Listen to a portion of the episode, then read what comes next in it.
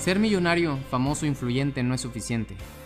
Vivimos en la época más abundante, la era de oro digital, en donde estamos más cerca y más lejos al mismo tiempo.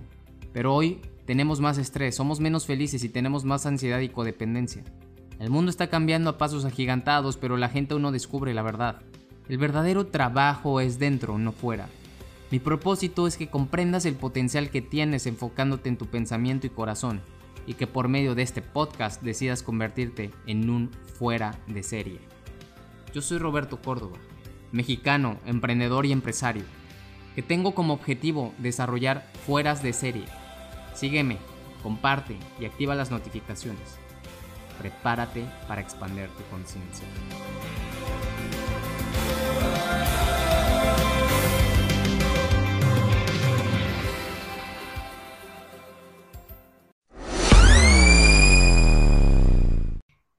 El punto número 16, la cosa que te va a hacer fracasar es la mala selección de pareja. ¿Cuántos de ustedes se arrepienten de la pareja que hoy tienen? No me lo pongan, porque si no, sí, ¿qué tal si tu pareja ve este video? ¿Cuántos se arrepienten de la pareja que hoy tienen? Tu pareja forma parte de tu mastermind. El mastermind es tu círculo íntimo o círculo más cercano que va a desarrollar la mayor cantidad de carácter, habilidades, personalidad y fortuna que lleves en tu vida. Tu pareja es tu mejor socio. Tu pareja es el socio que va a vivir desde el comienzo en que te comprometiste con ella, él, hasta el final. Y es en la persona en la cual más debes de confiar. Si tú no confías en tu pareja, si tú no le eres leal, fiel, y no sientes un deseo de atracción y admiración hacia tu pareja, entonces estás con la pareja equivocada, porque no están creando la armonía para sacar la mejor versión de cada uno en la fase de pareja.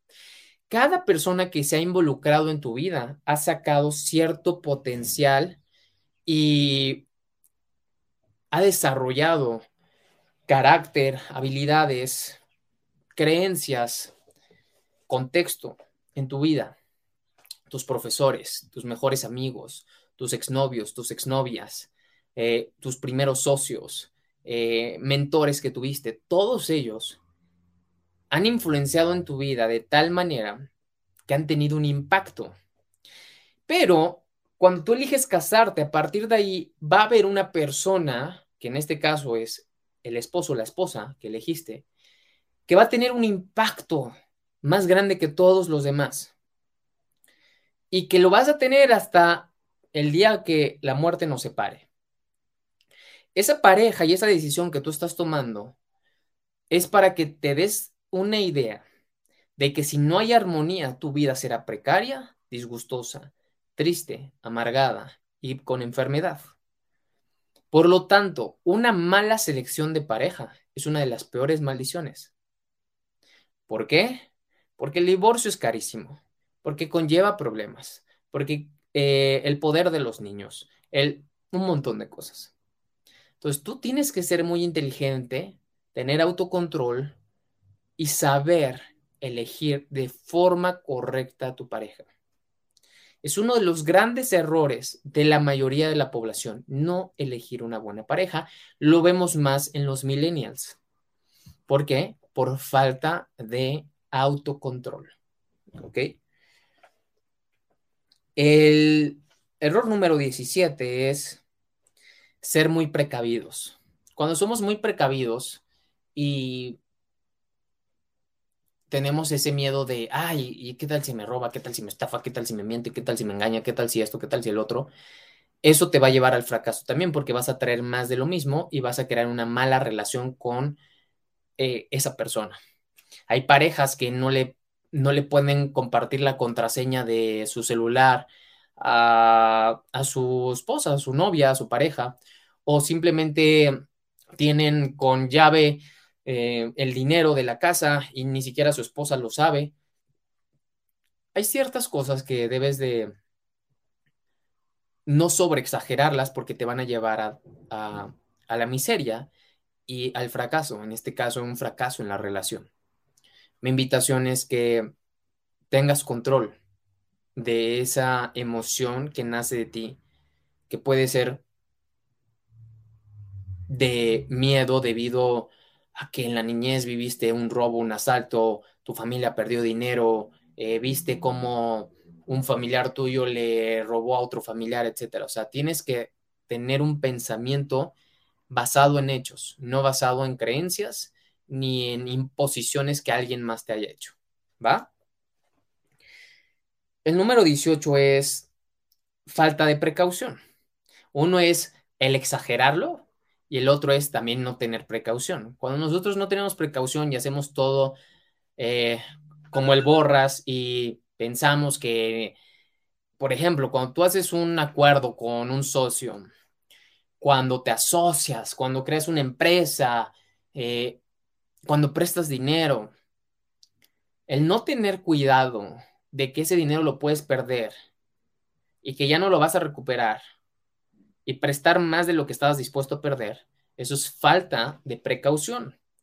También el que no hagas contratos, acuerdos, avales con préstamos o asociaciones es falta de precaución.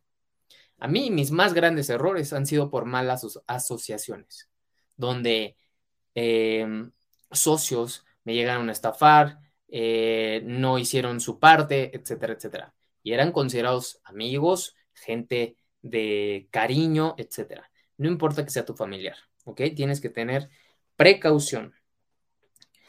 El número 19 es asociarte con personas incorrectas. Cuando tú te asocias con gente que no hace el mismo trabajo, lo que se había estipulado, que no tiene los mismos valores, ni el mismo deseo, ni el mismo código de ética de trabajo, estás cometiendo un grave error. No te puedes asociar solamente con tu amigo porque ha sido tu amigo de la secundaria durante mucho tiempo. No te puedes asociar solamente porque es tu primo o tu familiar. No. Tienes que ver la ética de trabajo, los valores y los deseos en metas que, quiere tener. Porque, por ejemplo, un, error muy común que llega a pasar es eh, cuando eliges un socio y lo eliges porque él tiene dinero, pero tú tienes las ganas, el deseo y, el trabajo, la pasión, el compromiso, y el otro nada más está poniendo el dinero y viéndote trabajar, va a haber un momento en el que no vas a querer darle dinero a él. O va a haber un momento en el que no se te va a hacer justo. O va a haber un momento en el que él va a decir, ¿qué onda? Pues yo estoy poniendo dinero y dinero y tú nomás no haces nada y que no sé qué, que no sé cuánto. No. Tiene que haber por parte de los dos el mismo compromiso, entrega, entusiasmo, pasión, código de ética de trabajo. ¿Sale? El número 20, una de las cosas que te va a hacer fracasar, número 20 es mala selección de tu vocación o profesión. Cuando nosotros seleccionamos nuestra profesión de acuerdo a lo que nuestros papás nos dijeron, es que quiero que seas doctor, dentista, abogado, arquitecto, porque ellos son o porque ellos dicen que eso les hace ganar dinero o te va a hacer ganar dinero, es el peor error. Y más en estos tiempos. ¿Por qué? Porque de hecho, todas las profesiones que hoy existen dejarán de existir en los próximos cinco años. Se van a innovar, va a haber nuevas profesiones. El otro día me decía, eh, la, la profesión de enfermero seguirá existiendo, ¿estás seguro? Va a haber, va a haber robots autónomos inteligencia artificial tan precisa que va a ser más capaz que un enfermero.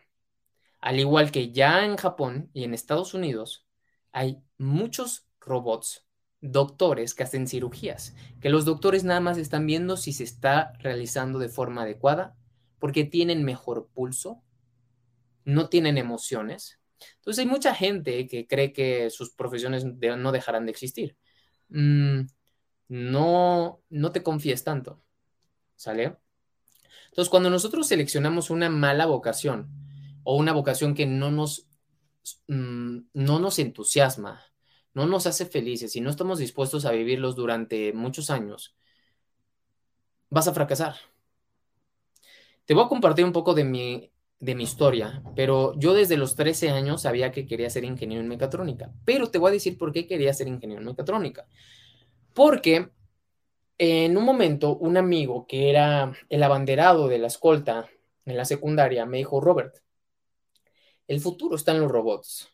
Y hay una carrera nueva que es el futuro, se llama mecatrónica, es la sinergia entre automatización, control, eléctrica y mecánica. Y yo dije, órale, eso se escucha súper bien y, si yo quiero ser el mejor, debo de estudiar eso, por supuesto, porque, pues porque eso me va a hacer ganar dinero y, y, eso me va a llevar a, a mis objetivos.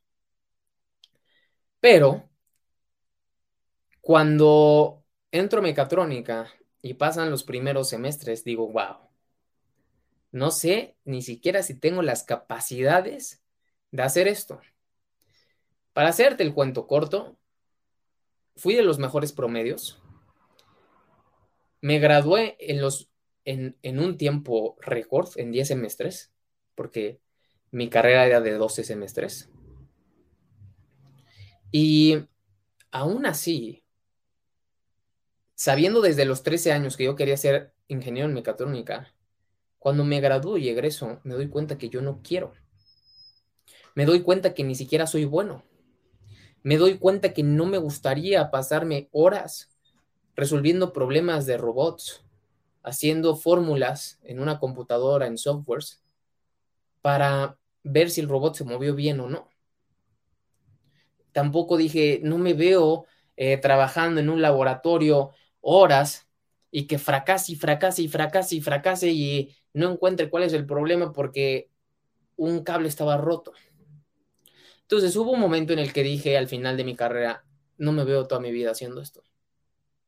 Y estudié seis años. Dije, fue una decisión que me costó trabajo, pero fue una decisión que no me arrepiento. Porque hoy soy muy feliz. Porque si yo me hubiera quedado como ingeniero en mecatrónica, hoy no tendría el impacto que he generado. Hoy estoy en el Salón de la Fama México. Hoy soy autor bestseller de un libro. Hoy soy líder internacional de una organización en una de las empresas más importantes. Hoy soy libre financieramente. ¿Qué hubiera pasado si me hubiera quedado con la profesión equivocada? Entonces, esto, este, aquí quise hacer mucho énfasis. Porque hay muchos jóvenes y hay muchos padres que forzan a los jóvenes a estudiar algo que no quieran y que posteriormente ni siquiera se van a dedicar. Yo, la mayoría de mis amigos no se dedican a su carrera. La mayoría no. Y estudiaron en escuelas privadas. En escuelas, en las mejores escuelas privadas de México, las mejores universidades. Y ninguno se dedica a lo que estudió. Ninguno. Entonces, ahí hay que poner mucha atención como padres, que son otra generación.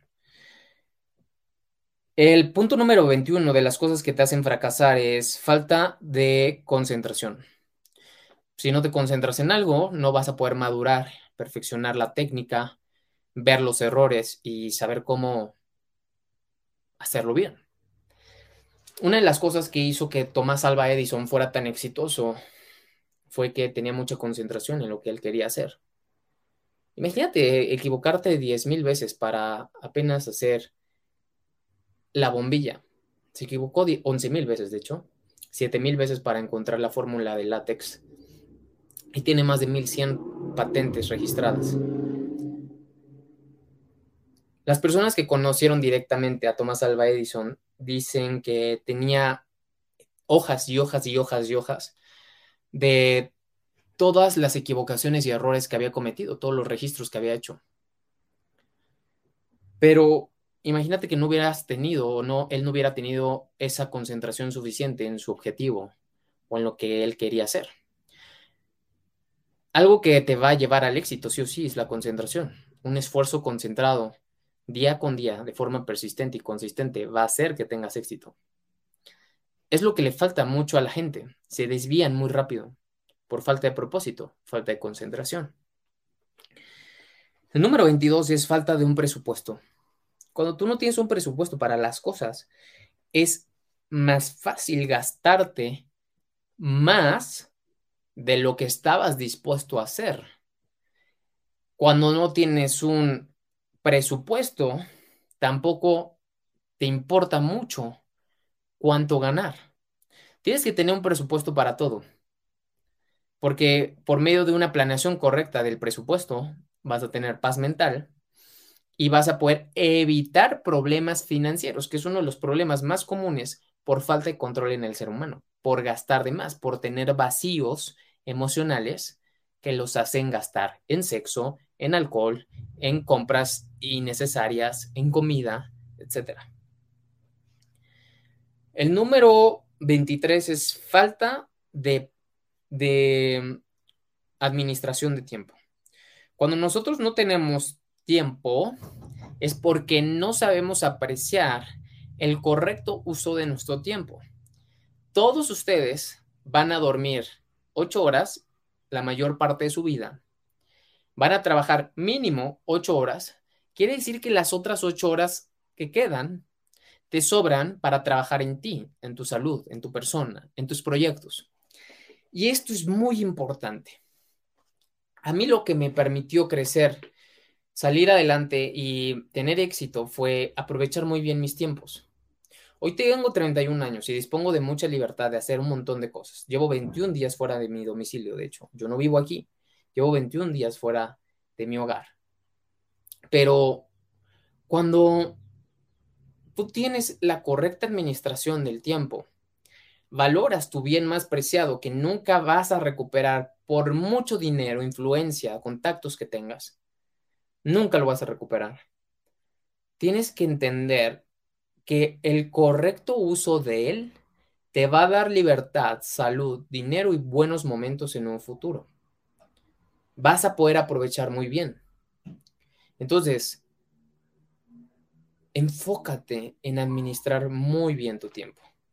¿Sale? Número 24. Falta de control de entusiasmo. Cuando tú no tienes un entusiasmo elevado o alto, no vas a poder contagiar ni ser atractivo para las personas. Es muy normal que la gente no te vea como un modelo a seguir.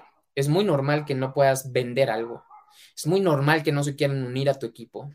Es muy normal que no atraigas a la pareja indicada o correcta o que tú visualizas.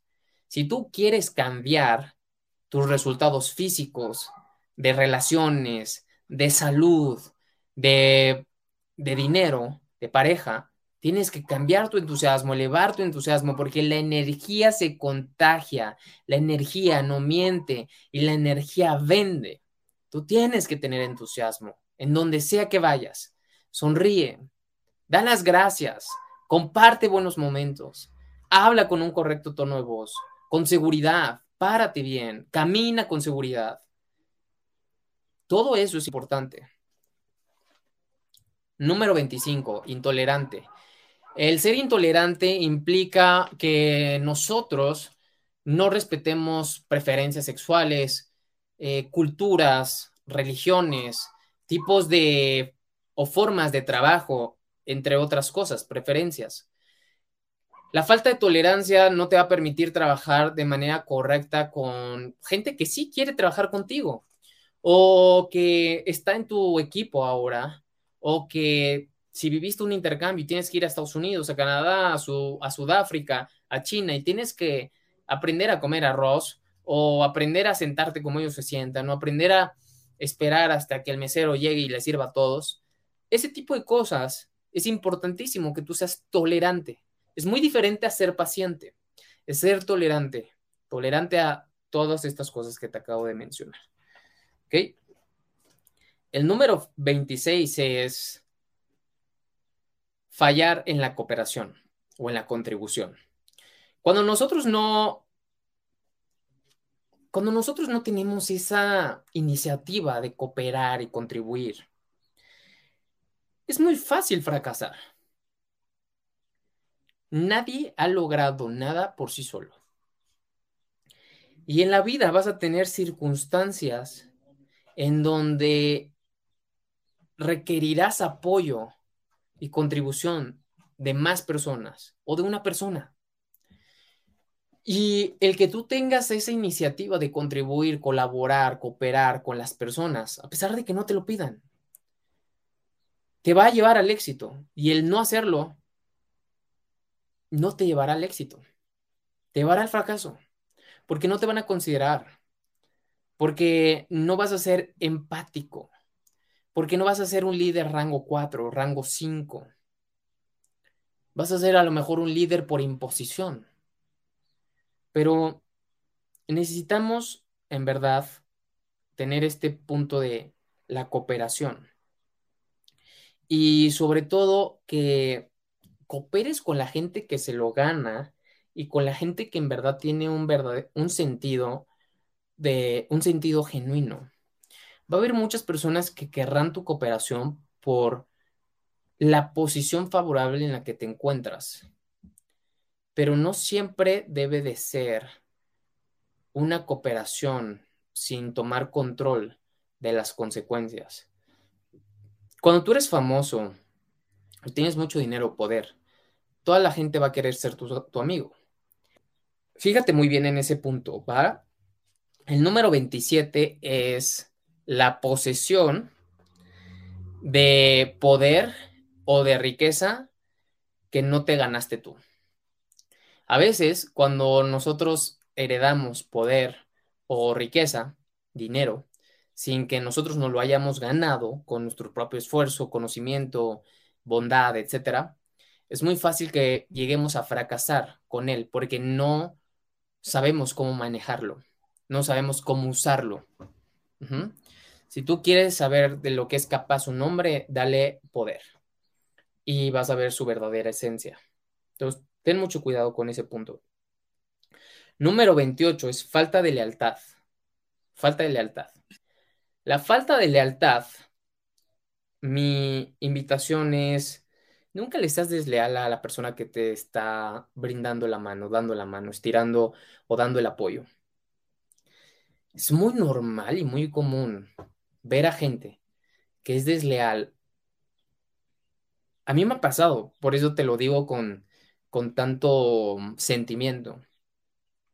He, apoyado a mucha gente y es muy común que se vayan sin un gracias. Es muy normal que te roben. Es muy normal que hablen mal de ti. Es muy normal que te critiquen. Cuando tú a veces los empoderaste, los apoyaste, inspiraste, les diste, les enseñaste, lo, les, di, le abriste las puertas prácticamente. Entonces a mí, una de las cosas que para mí son las más desagradables ante las personas es la falta de lealtad. Yo, por ejemplo, tengo mentores y yo siempre hago mención de mis mentores. Siempre te puedo decir, mi mentor me enseñó esto, esto y esto. Yo siempre te digo, mis mentores me enseñaron. No digo, yo fui, yo gané, yo lo hice, yo...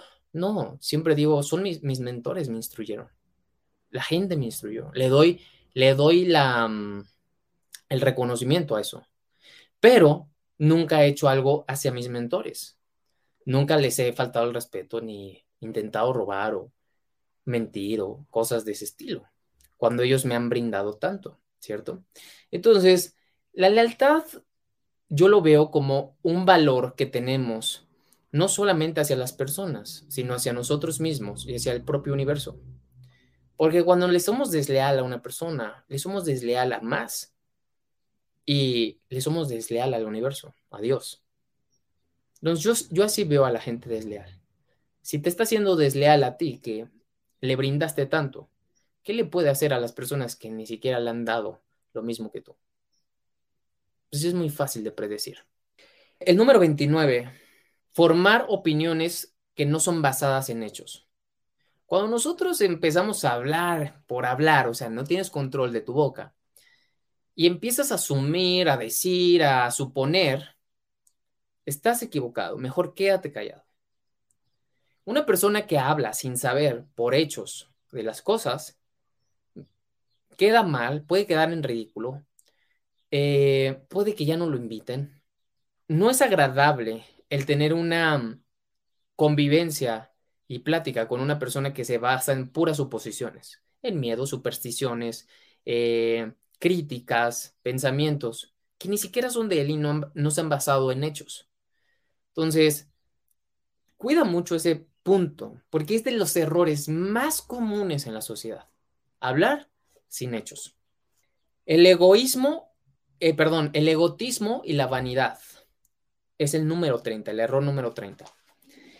El ex, todos nosotros tenemos egotismo y es bueno tener egotismo y vanidad. Si no tuviéramos estos dos, estaríamos despinados, no usaríamos loción, no nos importaría cuándo se lavó esta playera, no nos lavaríamos los dientes, etcétera. No se maquillarían, no nos rasuraríamos, etcétera. El egotismo y la vanidad tiene que tener un nivel y no tener, no ser demasiado.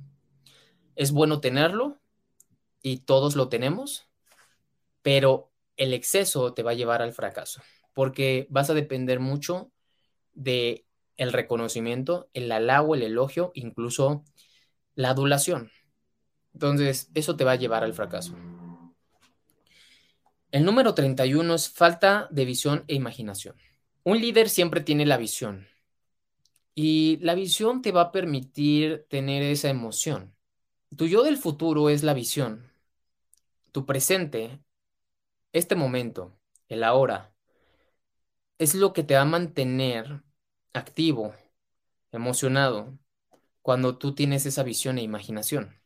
Cuando no tenemos visión e imaginación, carecemos de ambición, tenemos poca disciplina, consistencia, no vemos todo lo que podemos lograr, obtener, alcanzar. Pero por eso es muy importante echar a andar la, la imaginación, la visión. Es un principio fundamental del éxito. Número 32. No tener la voluntad de dar la milla extra. Recuerda que la milla extra es todo lo que puedes dar a pesar de que no te lo pidan. A pesar de que nadie te diga hazlo, tú lo haces. ¿Cuántas veces puedes sonreír sin que nadie te sonría? Abrir la puerta sin esperar que a ti te la abran. Dar gracias sin esperar que te digan de nada o con gusto. Levantar algo. La milla extra es hacer lo que el contrario a la ley del mínimo esfuerzo. Leer un poco más, trabajar un poco más, dar mejor servicio, mejorar amar más. La milla extra he descubierto en los últimos meses que el tener este principio anclado en tu ser te puede hacer muy exitoso. Muy exitoso. Ahorita, por ejemplo, tengo muchísimos clientes en mi proyecto. El dar la milla extra me ha permitido entender y ver como un mensaje más, como una intención más genuina te abre la puerta a los corazones de muchísima gente. Te da la confianza, te cuentan de sus vidas, te platican de sus grandes problemas. Cuando uno tiene esa facultad de decir, ¿puedo hacer lo mínimo o puedo hacer lo mejor que pueda hacer? Cada vez que te vayas a acostar, pregúntate, ¿qué hiciste mejor hoy que el día anterior? Y allí vas a darte cuenta si estás aplicando la milla extra. Porque en verdad, el aplicarla te va a dar grandes dividendos.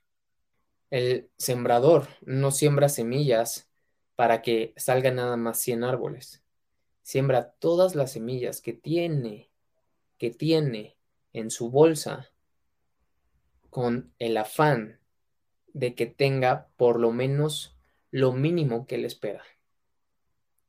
El universo, el planeta, no te da, no tiene solamente un millón de árboles.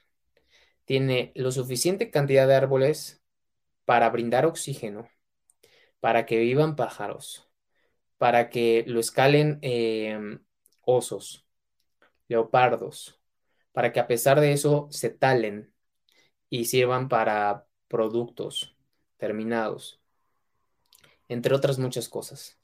La naturaleza no da árboles nada más para que tú tengas un mueble. Da árboles para todo. No da peces solamente para que coman los de Acapulco o los restaurantes de Acapulco. Da para que coma el pescador, para que los propios peces, tortugas y animales marítimos vivan y para que haya un equilibrio. Esa es la milla extra. Y así es como funciona y como lo debemos de entender. El punto número 33 es que te va a llevar al fracaso si no, si no lo tienes en conciencia. Es el deseo de venganza. La venganza no es buena. Hay mucha gente que te quedará mal, que te intentará hacer el mal, que hablará mal de ti, que te criticará, que intentará hacerte daño incluso, o amenazarte. La mejor forma de contraatacar es mostrándole todo lo contrario a esa persona. No buscar hacerle daño a él ni a ella. Cuando tú buscas hacer daño, el daño te lo estás haciendo a ti porque no vas a tener paz mental. Una persona que amenaza a otra persona no tiene paz mental.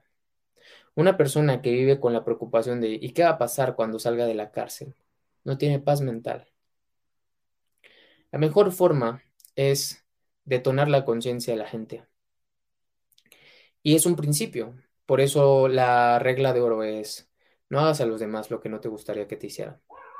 Nos lo enseñaron, todos los libros sagrados lo dicen. Sin embargo, nadie le hace caso a esas premisas tan poderosas. Si le hiciéramos caso a esa regla de oro, el mundo sería otro. No habría guerras. ¿De qué sirve que haya una guerra? ¿De qué sirve que Estados Unidos contraataque a Rusia porque está atacando Ucrania? De nada.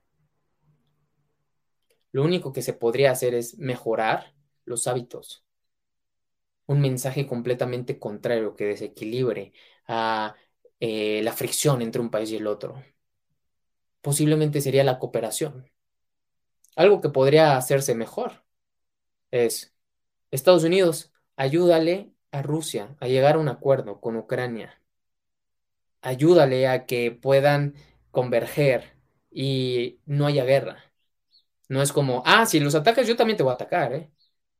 Ayúdale por medio de buenos hábitos, no por cuántos aliados y cuántas bombas nucleares tienes. Ya sabemos que si uno se dispara al otro, se acaba el mundo. De hecho, no se pueden disparar. Si uno dispara al otro, se acaba el mundo. Hay un acuerdo. Hay un acuerdo que no se pueden disparar, porque saben que después de que se disparen, se acaba el mundo. Tienen la suficiente capacidad para destruir al mundo los dos. Entonces no pueden llegar a eso. Pero el detalle es que nunca contraataques con lo mismo. El número 34 es decir excusas en lugar de, de tener resultados. No puedes... Tú puedes tener excusas o puedes tener resultados, pero no puedes tener los dos al mismo tiempo.